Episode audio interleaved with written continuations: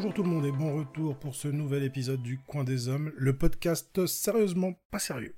J'espère que vous allez bien, que vous avez passé une bonne semaine et rappelez-vous, si c'est pas le cas, c'est passager, rien n'est permanent, soyez patient. La patience, c'est une qualité qui va être importante au regard du sujet du jour. Commençons par une citation qui va poser les bases pour aujourd'hui. La solitude est dangereuse et très addictive. Cela devient une habitude après avoir réalisé à quel point c'est calme et paisible. C'est comme si tu ne voulais plus côtoyer les gens parce qu'ils drainent ton énergie. Mais dis-moi, Jamy, c'est quoi la solitude? La solitude. Alors, la solitude, c'est un état ponctuel ou durable, plus ou moins choisi ou subi d'un individu qui n'est engagé dans aucun rapport avec autrui. C'est nul Oui, Homer, je suis d'accord. C'est pas sorcier, c'est sympa, mais les effets visuels, ça passe mal en podcast. Donc reprenons. En France, une personne sur dix souffre de solitude. D'après les sondages, les femmes souffriraient plus de la solitude que les hommes. Mais il semblerait qu'il s'agit surtout d'une différence de ressenti entre les sexes. Cette différence de ressenti peut venir du fait que l'isolement est socialement moins toléré chez les femmes. Le fait d'être seul est associé chez l'homme à un signe d'indépendance, alors que pour la femme, cela renvoie à un échec. Mais est-ce que la solitude est une maladie? La solitude en elle-même n'est pas une maladie. Mais des études ont démontré que le sentiment de solitude pourrait conduire à des problèmes plus graves de santé mentale, comme la dépression, l'anxiété sociale ou la paranoïa. On va distinguer ici quatre profils de solitaire. Le solitaire inhibé, le solitaire blessé ou frustré, le solitaire résigné et le solitaire assumé. Pour les deux premiers profils, il y a un fort sentiment de solitude ressenti, alors que dans le cas des deux seconds, la solitude a été acceptée et n'est plus ressentie comme un problème en tant que tel, même si dans les faits, la personne est tout de même seule.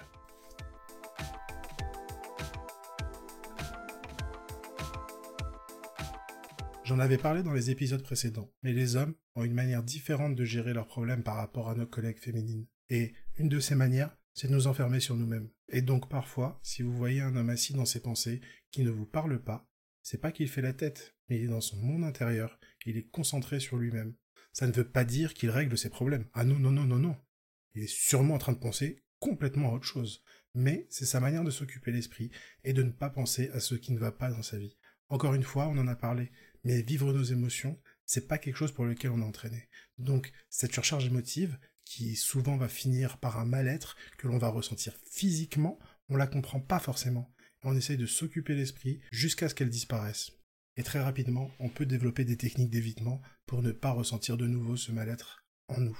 Et s'isoler et s'occuper l'esprit, ça peut être un moyen pour ça. Une autre raison pour laquelle on aura tendance à s'isoler, c'est le fait d'être mal à l'aise en société, ou en tout cas avec du monde d'autres êtres humains. Cette raison, elle, semble pour beaucoup avoir un rapport avec la confiance en soi.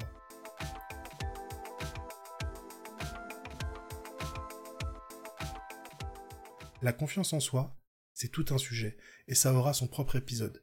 Mais difficile de parler du sentiment de solitude chez les hommes sans parler du manque de confiance en soi. Donc, je développerai un peu plus sur ce sujet également, mais je m'arrangerai pour bien parler de ça en profondeur dans un épisode complet. Dans l'ensemble, j'estime que apprendre à être seul, c'est positif. Ça permet d'apprendre à se connaître soi-même, mais il ne faut pas être trop seul, parce que le problème, c'est qu'à un moment ou un autre, on aura besoin d'être de nouveau avec des gens. Et là, le risque, c'est de vouloir être entouré rapidement de n'importe qui, juste pour se sentir moins seul. Et c'est là que vous pourrez faire des erreurs, et vous entourer de mauvaises personnes pour vous. Mais la solitude ne doit surtout pas vous amener à accepter n'importe quoi de n'importe qui. La solitude peut nous apprendre à mieux apprécier les autres et leur compagnie, mais aussi que nous ne devons pas dépendre d'eux pour être heureux. Il ne faut pas perdre sa capacité à être seul, car c'est aussi cette capacité qui nous permet de réfléchir. Vous devez plutôt travailler dès que possible à passer de la solitude subie à la solitude choisie. Annonce, annonce. J'aimerais vous avertir. Durant mes recherches, j'ai trouvé beaucoup d'articles et de vidéos très troublantes qui prônaient la solitude des hommes sous des prétextes qui paraissaient quand même très étranges. Être seul parce que c'est la société de consommation qui veut qu'on soit accompagné, parce que si on est avec quelqu'un dans notre vie, on dépensera plus. Ne pas payer de pension, sous-entendu que les personnes avec qui ils partagent leur vie les étouffent et leur cassent les... que voyager seul est meilleur, parce que voyager avec une femme, c'est un enfer, vu qu'on recherche pas les mêmes choses. Ça fait beaucoup là, non? Enfin bref, je ne vais pas accorder plus d'importance à une liste de prétextes sans le moindre fondement, qui pour ma part me donne surtout l'impression qu'il se trouve des excuses pour ne plus essayer. Bon, je pourrais, ouais, mais j'ai pas envie. La réalité, c'est que ces personnes-là ont sûrement été déçues et ont choisi d'abandonner et surtout de rejeter la faute sur les autres. Nous sommes chacun d'entre nous responsables de notre propre bonheur. Et si pour l'instant vous n'avez trouvé personne ou que vous n'avez pas trouvé les bonnes personnes, c'est pas grave. Il faut vous entourer de personnes qui partagent les mêmes envies, les mêmes valeurs que vous. Et effectivement, ça, ça n'est pas simple. Mais en même temps, c'est normal. Nous sommes tous des individus à part entière avec des envies et des désirs différents. Donc, trouver quelqu'un avec qui vous allez matcher, il est évident que ça se fera pas du premier coup. Donc il faut essayer d'y aller doucement au début, vous protéger un petit peu, ne pas vous jeter corps et âme dès le départ, et essayer, mais surtout ne pas arrêter d'essayer. Parce que ça n'a pas marché tout de suite, il ne faut pas se décourager, et se rappeler qu'il existe des personnes qui partagent les mêmes idéaux que vous. Même si ça prend du temps, ça viendra. Ne pas se décourager et ne pas s'enfermer. Je vais introduire un petit concept bien connu pour les gamers que vous devez appliquer dans votre vie, l'XP. Tout dans la vie est une histoire d'expérience. Et comme dans les jeux vidéo, une fois un certain nombre d'XP obtenus, on va débloquer de nouveaux skills. EA Sports. It's in the game. Je donnerai plus de détails sur la manière d'augmenter son XP et ses skills sur le Patreon. Histoire de pas donner toutes ces techniques à n'importe qui et n'importe comment. On sait jamais qui écoute. Je vous expliquerai plus pourquoi en détail là-bas.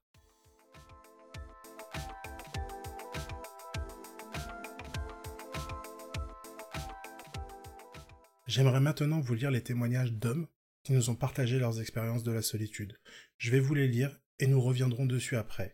Ici, pas de jugement, que de la bienveillance. Le partage de ces expériences a surtout pour but d'aider ceux qui vivent encore la solitude à se sentir moins seuls et à se sentir mieux compris. Matisse, 19 ans. Bah pour expliquer les choses, mon périple dans la solitude a commencé à l'entrée au lycée. Tous ceux que je pensais être mes amis m'ont abandonné et m'ont traité comme un inconnu voire comme quelqu'un de gênant. Je me suis retrouvé sans personne l'année de l'entrée au lycée. Je mangeais seul, donc je mangeais pas souvent.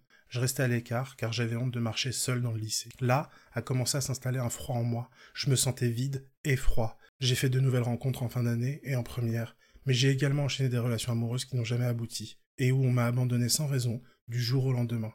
Fin première, j'ai eu une relation importante avec quelqu'un, mais la distance m'a fait énormément de mal car elle ne permettait pas d'avancer. L'impression que je n'aurais jamais une vraie relation amoureuse avec quelqu'un s'est renforcée et j'ai commencé à développer des troubles dépressifs. À la fin de la première, cette personne m'a dit des choses violentes qui m'ont poussé à couper les ponts. L'entrée en terminale a eu un gros impact sur mon stress et mon anxiété. Sans le Covid, j'aurais sûrement pas eu mon bac, car j'avais développé une agoraphobie, ce qui faisait que j'avais des nausées dans les endroits où il y avait beaucoup de monde. Ma vie relationnelle extrême commençait. J'alternais entre souffrir de la solitude, qui me plongeait dans ce froid et ce vide presque mort, et des relations qui aggravaient ces blessures et cette peur de l'abandon, car le schéma restait le même. Après un nouvel abandon, j'ai fait le point, et l'erreur de retourner vers la personne qui m'avait blessé neuf mois plus tôt. Les choses se sont bien passées au début. Puis, elle a joué sur les mots, et m'a clairement fait du mal en m'expliquant clairement qu'elle voyait quelqu'un alors qu'on était en flirt. Toutes ces choses m'ont fait tomber toujours plus bas au fil des années. Et sans certaines personnes, je ne serais sûrement plus là aujourd'hui. Puis, il y a un an, j'ai rencontré une personne formidable qui m'a fait me sentir aimé, prenait des initiatives il y avait une vraie connexion entre nous. Nous avons commencé à nous voir six mois après. La relation était au bord de la fin, car la distance, qui s'éternisait, me faisait peur, et je commençais à prendre mes distances. Nous nous sommes extrêmement rapprochés l'un à l'autre, et commencions à ressentir des choses. Puis, elle m'a annoncé qu'elle était déjà en relation avec quelqu'un, donc c'était très compliqué pour elle, pour nous, etc. Des mois sont passés, et aujourd'hui elle a fait son choix, qui, bien entendu, n'était pas moi. Je retourne donc à un état de solitude et une peur de l'abandon aggravée, malgré que nous restons dans nos vies l'un et l'autre. La solitude s'est comportée comme un cercle vicieux pendant cinq ans, et le Covid n'a rien arrangé. Aujourd'hui, mon état s'apparente à la dépression. Je consulte une psychologue, je pleure souvent sans raison, et j'ai cette sensation de vide en moi presque constamment. Depuis avril, je me suis tourné vers la religion, et la présence de Dieu m'aide énormément à gérer mes doutes, mon manque affectif et mon rapport à la solitude. Aujourd'hui, je souffre encore très souvent de cette solitude. Quand je ne fréquente personne, il me suffit d'un ou deux jours pour que la sensation de froid revienne et que je n'ai plus de motivation pour rien, si ce n'est dormir. Merci à toi, Mathis. Maintenant, on lit le témoignage de E, 20 ans. En septembre 2020, je quitte mon ex pour diverses raisons. Je viens de commencer mon alternance et je n'ai que quelques potes avec qui je joue de temps en temps. Mon quotidien se résumait à travailler et le soir être seul chez moi. Je n'avais plus réellement personne sur qui compter. J'ai bien essayé de faire des rencontres pour me changer les idées, mais vu que je ne plais pas physiquement, peu de meufs voulaient me parler, et quand on discutait, elles s'en foutaient. Après trois mois de solitude à broyer du noir, je me suis trouvé une copine. Malheureusement, depuis toujours, je suis quelqu'un de très seul pour diverses raisons. Entre parenthèses, ne plaît pas, engage peu la conversation, n'est pas très sociable, etc. J'ai 20 ans, je pense que je ne suis pas sociable parce que je n'ai pas confiance en moi. Le regard des autres, la vie des autres, me bloque sûrement. Mais cette solitude me permet de réfléchir, de comprendre et de me remettre en question. J'ai vécu la solitude choisie et la solitude subie. Et il y en a une plus difficile que l'autre. Rester seul toujours n'est pas bon, mais s'isoler permet certaines choses, comme cité précédemment. Merci à toi, eux. Et enfin, le témoignage de Romain, 20 ans. Personnellement, j'ai depuis mon enfance vécu d'une façon particulièrement solitaire. Je ne voyais personne, ce qui devait jouer sur le fait que les autres ne m'approchaient pas tant que ça. Avant le départ de mon père, je ne comprenais pas tout ça, et je vivais comme si c'était normal. Mais à son départ, j'ai commencé à prendre conscience de la différence que j'avais et de la douleur que cela me faisait d'être oublié si facilement.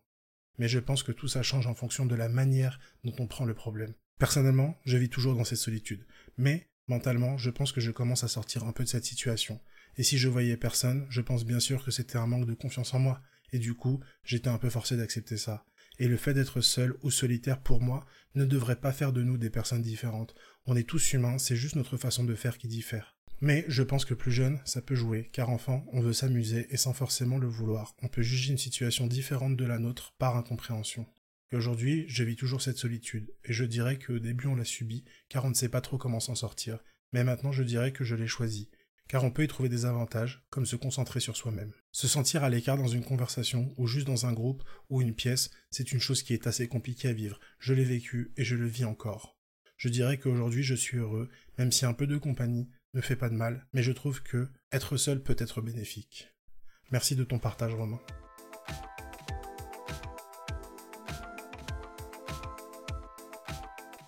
Alors tout d'abord, un grand merci à eux d'avoir accepté de partager un morceau de leur histoire. Je pense que tous ceux qui écoutent savent à quel point ça n'est pas facile de s'exprimer sur un sujet aussi sensible. D'autant plus lorsqu'il s'agit de partager son expérience personnelle et sa vie. Je ne jugerai pas ces témoignages, c'est pas l'objectif ici. Le but de ces témoignages, c'est vraiment juste d'avoir le point de vue de personnes qui vivent ou ont vécu de la solitude afin que vous, qui nous écoutez, si vous êtes dans le même cas de figure, vous puissiez peut-être vous identifier et aussi vous rassurer, que vous vous rendiez compte que déjà vous n'êtes pas seul et que l'on peut s'en sortir. Maintenant, je vais vous diffuser le témoignage audio de Mathieu et nous reviendrons dessus après. Alors, euh, pour répondre à la question de la solitude chez l'homme, moi j'ai eu une relation euh, quelque peu particulière euh, avec la solitude. Bah déjà pour commencer, je m'appelle Mathieu et aujourd'hui encore je, je suis seul. Alors ça, ça a commencé en fait dès que j'ai eu un travail en fait. Ça veut dire que vers mes 20 ans en fait, j'ai commencé à, à travailler, donc j'étais en alternance dans le social. Puis j'ai commencé à toucher un salaire, donc euh, quand à 20 ans, euh, je touchais aux alentours de 1300 euros. Et, euh, et en fait, bah, mes amis, euh, j'avais pas mal d'amis, j'avais un bon groupe de potes. Et en fait, bah, ça a commencé justement avec ce salaire. Donc aujourd'hui, j'ai, je vais avoir 23 ans dans deux semaines. et je n'ai toujours plus euh, d'amis en fait, parce que euh, euh, ça a été un choix par la suite. Alors, pas le mien forcément au début, mais euh, par la suite, le rester a été un choix. En fait, ça a commencé avec. Ce salaire. Ça a commencé bêtement en fait par... euh, bah, Il y avait beaucoup de, de, femmes et d'hommes qui ne travaillaient pas dans mon groupe. Et quand tu es un homme, tu as cette espèce de responsabilité déjà à devoir payer beaucoup de choses, euh, que ce soit auprès euh, des femmes ou auprès de ceux qui... on en attend beaucoup de temps en fait, ou auprès de ceux qui ne gagnent pas forcément d'argent, et ça commence un petit peu comme ça. Donc on commençait un petit peu à me, à me prendre un petit peu mon fric, mes économies et tout. Et une première fois, je leur ai dit merde en disant écoutez les gars, sérieusement, on a tous plus de la vingtaine, si vous voulez du fric, allez travailler quoi. Et euh, du coup, euh, voilà, c'est comme ça, c'est a commencé à se faire un petit ménage. Puis ensuite, j'ai passé mon permis. Et toujours ce truc de par intérêt. Les gens continuaient de traîner avec moi. Les gens continuaient de traîner avec moi par intérêt, par intérêt, par intérêt, par intérêt. Parce que j'avais la voiture, je pouvais les trimballer à droite à gauche, parce que j'avais ci, parce que j'avais ça. Et en fait, au bout d'un moment, je me suis dit, c'est super triste. Parce que, par exemple, euh, bah, cet homme-là, euh, qui est dans mon groupe d'amis va être aimée parce que lui il est beau. Elle, elle va être aimée parce que bah, c'est une femme. Et euh, j'ai entendu cette phrase que j'aimais beaucoup qui était une, une femme, un enfant ou un homme qui est très beau va tout de suite être plus, enfin va être aimé sans condition, contrairement à un homme lambda comme moi je me considérais à l'époque. Et du coup bah c'est là où commence euh, cette solitude avec un groupe d'amis que je connaissais depuis des années. Mais comme Aristote l'a dit, celui qui n'est plus ton ami n'a jamais été ton ami. Et en fait je me suis isolé donc à départ, euh, vu que j'avais coupé les, vivres, on va dire, bah, c'est eux qui m'ont dit bah va te faire foutre. Et puis après, euh, bah, je suis resté seul. Donc au début, c'était ultra difficile parce que bah tu c'est comme un deuil, il y a, plusieurs phases. La première, c'est le déni. Donc tu cours après tes potes. Ouais, ça te dit qu'on se fasse un resto, ouais, ça te dit qu'on sorte, ouais, ça te dit on se voit, ouais, ça te dit on joue à la play ensemble. Pas de réponse, rien. Puis la deuxième phase arrive, la colère. Ouais, de toute manière, vous êtes tous que des enfoirés. Ouais, vous m'avez jeté parce que je vous donnais plus de thunes et tout. Et enfin, la dernière phase par laquelle je suis passé, c'est la phase de euh, d'acceptation. Et euh, cette phase est un peu plus réaliste parce que tu te rends plus compte de certaines choses en fait. Après, ça demande beaucoup de maturité, mais tu te rends plus compte de certaines choses. Tu te rends compte surtout de de ta propre valeur en fait. Et c'est ça qui est super intéressant, c'est de se rendre compte de sa propre valeur. Et, et moi, ça m'a pris un temps fou, ça. Ça m'a peut-être pris un an et demi, quoi. Parce que je continuais de leur envoyer des messages, je continuais de leur envoyer des trucs pour me faire des potes. Puis j'ai compris que la seule personne qui pouvait soutenir un homme dans son malheur, c'était lui-même. Parce que c'est comme ça dans la société aujourd'hui. Quand t'es un homme, tu dois rester euh, seul pour te consoler, tu dois rester. Et en fait, tu commences à prendre une mauvaise routine au début, quand t'es seul. Euh, parce que du coup j'avais perdu mon emploi aussi. Euh, quand t'es seul, tu commences à prendre une sale routine de, bah, de ne plus rien faire. Parce que bah, t'es tellement habitué à être avec les autres que t'as plus l'habitude de faire les choses par toi-même et que bah t'es seul.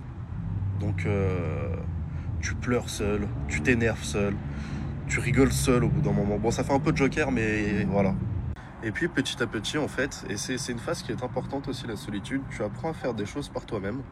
Alors, la solitude est aussi un sentiment très addictif, parce que bah, du coup, ça te donne envie de rester seul, puisque c'est aussi euh, quelque part un petit peu la facilité de ne plus aller vers les autres. Euh, mais j'ai eu la chance de garder mon meilleur ami. Alors, euh, mon meilleur ami euh, que j'ai rendu fou parce que je voulais rester seul, et qui m'a un petit peu botté le cul pour, euh, pour que j'essaye de ressortir et tout, qui lui est resté même dans la tempête, euh, même si pendant 3-4 mois, je j'ai pas voulu le voir, j'ai pas voulu faire de trucs avec lui et tout parce que bah il- il- voilà j'avais euh, j'étais triste en fait. Et je l'ai complètement euh, rejeté sur tout sur absolument tout. Et ça m'a porté préjudice quand même. Et est-ce qu'aujourd'hui je me sens seul? Oui bien sûr comme je pense euh, 80% des hommes euh, de la population française parce que euh, comme je l'ai dit une femme, un homme beau euh, ou un enfant, c'est aimer sans condition. Alors que des hommes lambda, faut qu'on soit drôle, faut qu'on ait de l'argent, faut qu'on soit en place, faut que on se construise avant de, de pouvoir se permettre, ne serait-ce que de parler euh, soit à une femme, soit se faire des potes même. Parce que euh, si tu n'as rien d'intéressant à proposer, bah on te met sur le coin de la route et on avance sans toi. Donc oui, aujourd'hui, je me sens encore seul.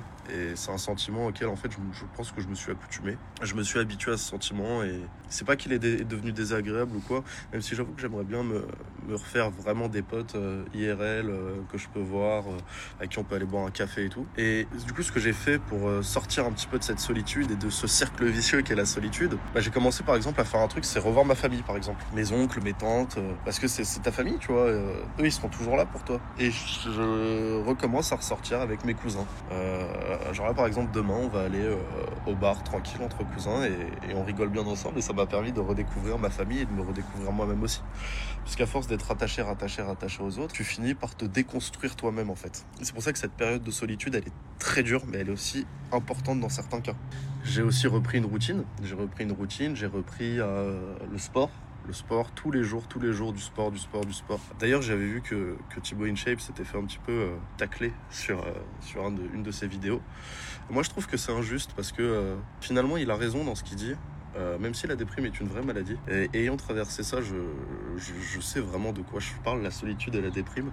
Et euh, en fait, il a raison, c'est cette putain de maladie, cette putain de, pathologie là, faut, faut, l'insulter quoi. C'est faut se bouger le cul en fait, il y a pas d'autre choix en fait. Tu peux prendre tous les médicaments que tu veux, tu peux prendre tous les trucs que tu veux.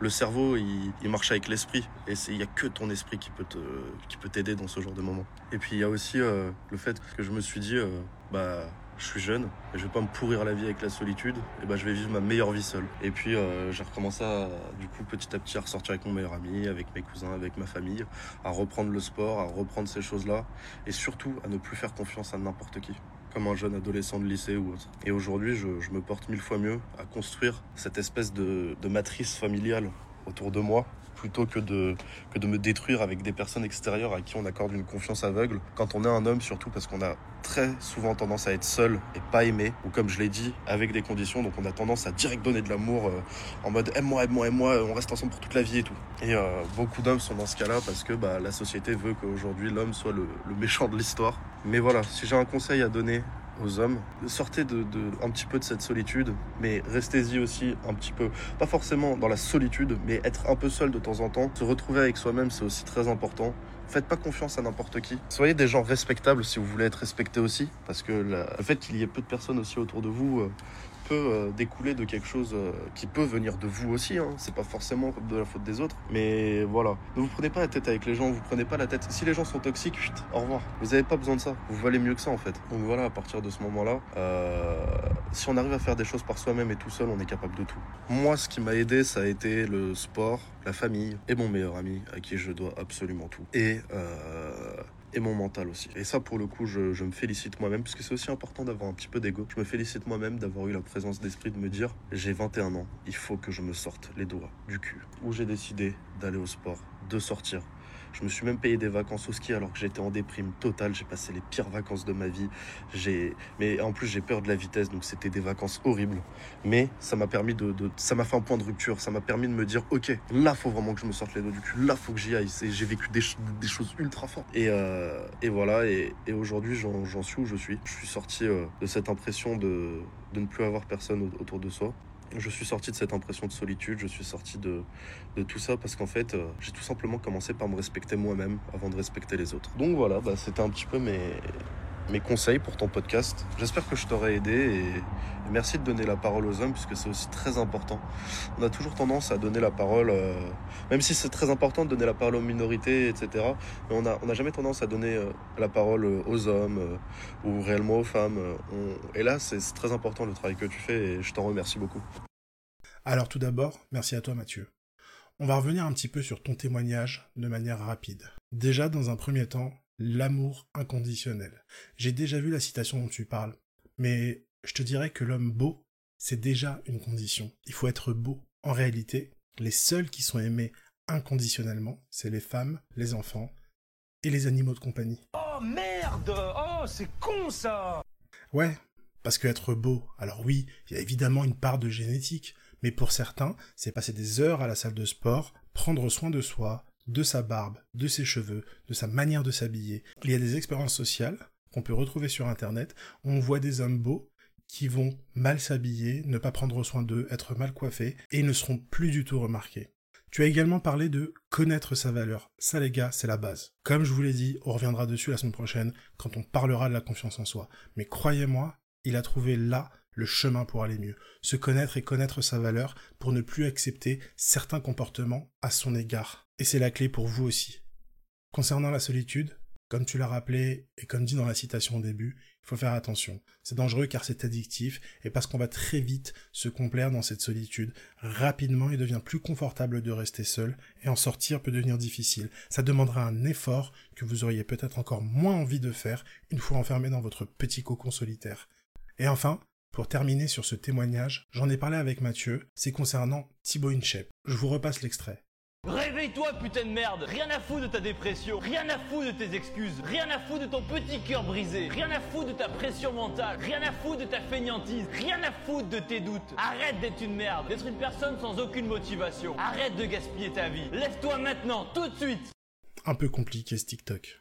Je vais pas parler de tout ce qu'il dit parce qu'il touche à différents sujets, mais les injonctions dont il fait part, on en a parlé dans les précédents podcasts, c'est pas la meilleure chose à dire pour des jeunes qui ont besoin d'être aidés. Mais dans ce cas-là, sur la dépression, le problème avec ce que dit Thibaut InShape, c'est qu'il a l'air de généraliser la dépression, l'état dépressif, le fait d'être déprimé. Et surtout, il simplifie vraiment la manière de s'en sortir. Il y a plusieurs types de dépression. Et la dépression, dans le témoignage de Mathieu, qu'il a traversé après sa rupture sociale avec ses proches, semble au premier regard s'apparenter à un épisode dépressif. Et effectivement, un épisode dépressif peut se combattre par l'occupation, le fait de faire des choses, et le sport en est le meilleur remède. Parce que l'activité physique libère des hormones qui vont aider à contrer la dépression, mais aussi parce que d'un point de vue social, sortir pour faire du sport, voir des gens, ça va vous aider également. Et là le problème, mais la raison pour laquelle Thibaut InShape s'est fait bâcher en faisant ça, c'est qu'il fait culpabiliser les personnes atteintes de dépression, d'anxiété, il les rabaisse, alors que ces personnes se battent chaque jour contre ça, avec ou sans traitement. Et comme Mathieu le dit, et il a raison sur ce point, il faut se féliciter quand on arrive à sortir d'un état mental difficile. C'est important. Mais ne pas culpabiliser et surtout ne pas faire culpabiliser les personnes qui ont plus de mal à s'en sortir, parce que le sentiment d'échec va aggraver l'état général de celui qui lutte chaque jour. Merci beaucoup à toi Mathieu pour ce témoignage. C'était profond, plein de vérité. Et à l'image des trois témoignages précédents, je suis sûr que tous vos témoignages aideront beaucoup de monde, qu'ils se reconnaîtront dans ce que vous avez vécu et qu'ils verront qu'il y a une sortie à tout ça.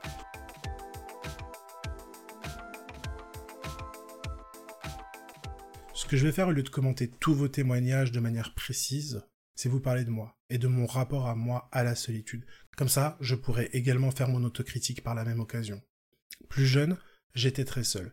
Pas d'un point de vue social puisque j'avais des amis et même de très proches amis que je voyais tous les jours, mais je me sentais seul intérieurement. Même en soirée, entouré de monde, j'étais plus du genre à être en recul et à regarder ce qui se passait ou à avoir une conversation profonde avec une ou deux personnes plutôt que de me mêler à la foule. Il y avait assurément un manque de confiance en moi, mais aussi, je pense, une recherche de sens dans mes relations. Avoir juste des discussions superficielles en surface ne m'intéressait pas, ou alors, si j'en avais, j'étais comme absent et dans mes pensées. Pourquoi est-ce que je recherchais du sens si tôt, je sais pas. Mais en même temps, c'était une période de ma vie où je me construisais une identité, j'imagine. Et donc, je ne remettrai pas en question ma manière de vivre à l'époque, et je pense que beaucoup seront comme moi. On va dire qu'on vit assez mal la solitude, mais que, en même temps, on ne veut pas la perdre, cette solitude, qu'elle nous permet de nous retrouver et de nous recentrer sur nous-mêmes. Mais cela ne m'a pas empêché par moments de me sentir seul et de me sentir comme déconnecté du monde dans lequel je vivais. J'allais avoir tendance à refuser des soirées, pour rester sur mon ordinateur, comme si le fait d'être en communauté me demandait un et que parfois cet effort, j'avais pas envie de le faire. Je vous parle de choses que je ressentais à l'époque, sans savoir vraiment ce que je vivais au fond de moi. Ce n'est qu'avec les années passées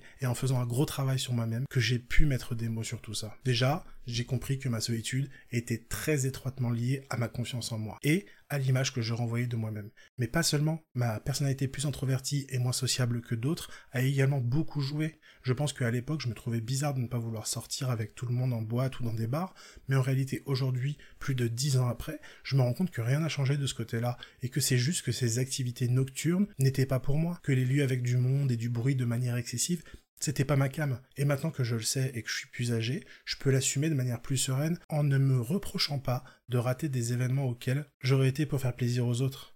Je fais ce que j'ai envie et ce que je me sens de faire. Je n'ai plus le sentiment d'être bizarre à ne pas aimer faire ce que font les gens qui m'entourent. C'est juste moi. Je suis comme ça. Je l'assume. Et comme l'a dit Mathieu tout à l'heure, je connais ma valeur. Je sais ce que je peux et ne peux pas apporter. Et donc, je n'ai plus à justifier mes choix de vie. Lorsque l'on travaillera sur la confiance en soi, nous rentrerons dans le détail de ce que j'ai fait pour gagner de l'XP à ce niveau-là, et de comment j'ai fait pour être capable de lancer et de tenir des conversations avec d'autres êtres humains, mais surtout avec des individus du sexe opposé, ce qui était jusqu'à mes 22-23 ans ma plus grosse difficulté.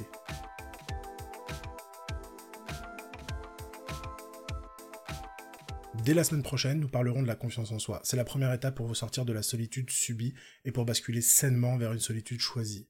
Pour cette semaine, je vais vous laisser avec un petit exercice à faire pour tous les timides, introvertis, habitués à la solitude subie, et vous reviendrez vers moi sur les réseaux pour me dire comment est-ce que vous avez vécu cette expérience. Lorsque vous serez dans une position sociale en groupe large ou réduit, ne parlez pas. Soyez une éponge au départ, écoutez, enregistrez ce qui se dit. Ne parlez pas trop de vous, ne répondez qu'aux questions posées sans trop en dire. Si ils ou elles veulent des détails supplémentaires, ils demanderont pas la peine de donner une réponse de 10 minutes sur une simple question. Par exemple, comment tu vas? T'as passé une bonne semaine? Oui, ça a été, j'ai pu faire ce que j'avais prévu. Soyons honnêtes, Rien d'incroyable dans cet échange, mais en réalité vous avez répondu de manière courte et concise, en laissant la place à une question de suivi si la personne souhaite en savoir plus. Parce que c'est ça le secret là, ne pas imposer son histoire et sa vie aux gens, les laisser vous le demander si ça les intéresse. Et s'il n'y a pas de question de suivi, c'est à vous de vous intéresser aux gens. Posez des questions simples, rien de trop poussé. Les gens parlent de leur vie privée d'eux-mêmes s'ils en ont envie, mais il ne faut pas leur demander des détails trop vite au risque de paraître intrusif. Et rappelez-vous ce qu'on a dit au départ. Soyez une éponge enregistrée. Une fois que vous avez enregistré, servez-vous de ce qu'ils ou elles ont dit pour leur poser des questions. Rien de mieux que d'avoir le sentiment d'avoir été écouté. Mais encore une fois, rien d'intrusif. Si vous l'avez entendu parler de son ex, évitez de lui demander pourquoi ça s'est terminé. Vous ne vous connaissez sûrement pas assez, et c'est peut-être encore difficile à vivre pour la personne, donc évitez de remuer le couteau dans la plaie. Et trouvez un sujet plus léger. Et si jamais vous sentez qu'elle est à l'aise, essayez d'entrer sur un chemin plus personnel, mais à tâtons, sans poser des questions trop privées. Un épisode assez long aujourd'hui par rapport à d'habitude, mais c'est normal, il fallait partager les témoignages et j'espère que cela vous aidera. N'hésitez pas à revenir vers nous sur les réseaux pour en parler, ça sera avec plaisir. Je vais terminer avec le message habituel, si vous en avez la capacité, tendez la main à quelqu'un dans le besoin. Soyons juste bons les uns envers les autres, ça ne coûte rien. Un bonjour et un sourire, ça peut faire beaucoup de bien. On ne sait pas ce que les gens que nous croisons chaque jour vivent. À la semaine prochaine tout le monde.